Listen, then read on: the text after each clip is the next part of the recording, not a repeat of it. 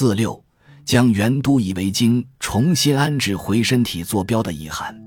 为还原庄子元都以为经的本来面貌，笔者重审历代注释中元都以为经之全解，找出全字释义纷纷出走的缘由。且借由庄子《功夫论》中身体未接的厘清，与早于庄注之督脉文献及帛书老子守静都的佐证，使元都以为经得以摆脱别字一解，重新安置回身体坐标上，并透过时代晚出、地域迥异，但同样以延展、保持身体纵轴笔直竖立为基本身体原则的太极拳与皮拉提斯。对元都以为经这项身体技术做格义，以提供读者更详明确实的操作方法。如此一来，元都以为经一语置于庄子文本脉络下，再无需训诂辗转，保身全生养亲，近年亦不显突兀，使整个段落的文脉得到疏通与理解。而这样的研究，亦能消除一般是无为作无所作为的误解。本研究聚焦于庄学之身体主体，而非心灵主体，并援引时代晚出的太极拳，奠基于当代西方生理学的皮拉提斯，将庄子原都以为经之身体技术剖析为明确详实的操作方法。笔者于本文释出远多于原都以为经字面意义的全解，难免与人牵强附会之感。而难以相信这真是庄子原意。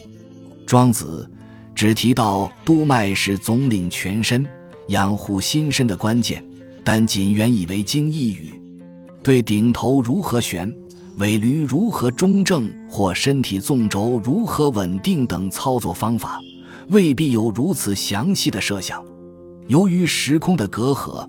即便透过历代著书。仍难窥见元都以为经身体技术的风貌，因此笔者借用太极拳和皮拉提斯中与庄子极为相似的身体原则，试图给予原都以为经更明确而丰富的解释。对此可能牵强附会的解释，读者自然有权不予相信，不加争引，认定庄子太极拳。皮拉提斯三者身体原则之相似，皆是出于耦合，但不相信、不争引的结果，我们对元都以为经的认识便仅止于一条垂直地表的身体纵轴，如此真实，却也如此单调空乏，令人不知所措。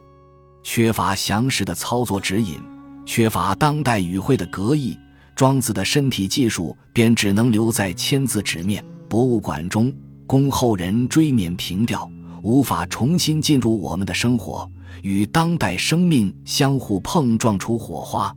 换言之，即使明知这可能是以晚出拳术或异域运动附会而成的解释，但如此对于具体操作方法的解释，确实赋予了原度以为经更具生命意义的内涵。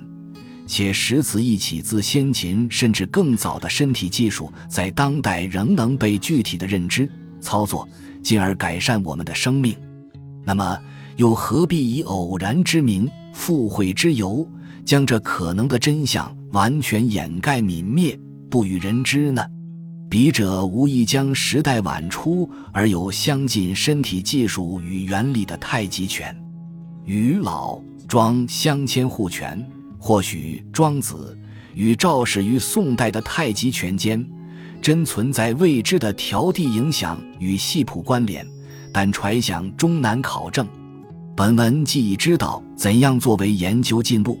于是聚焦于年代相去虽远，却甚为类似的顺从纵轴之身体技术原则，思考他们在未必具有影响关系的情况下，可能蕴含之重要意义。一种传统身体技术的背后，必然隐藏着某种属于该传统文化的身体预设，而对于身体感的描绘与身体技术的成效，如果在长期的历史中重复的被体会验证，则此颇富文化各色的身体观，也就深具超越地域藩篱的潜能，而存在于不同的文化场域中。原都以为经固然是庄子书中的一条身体技术，且是于众多身体原则中足以贯通动静、最为重要的一条。但就庄子身体技术的探讨而言，元都以为经只是个开端，需待更多身体与心灵原则的配合，与日日夜夜的勉励实践后，方能成为惯习。将所有的身体修炼与心灵修为功夫皆内化为生命的一部分，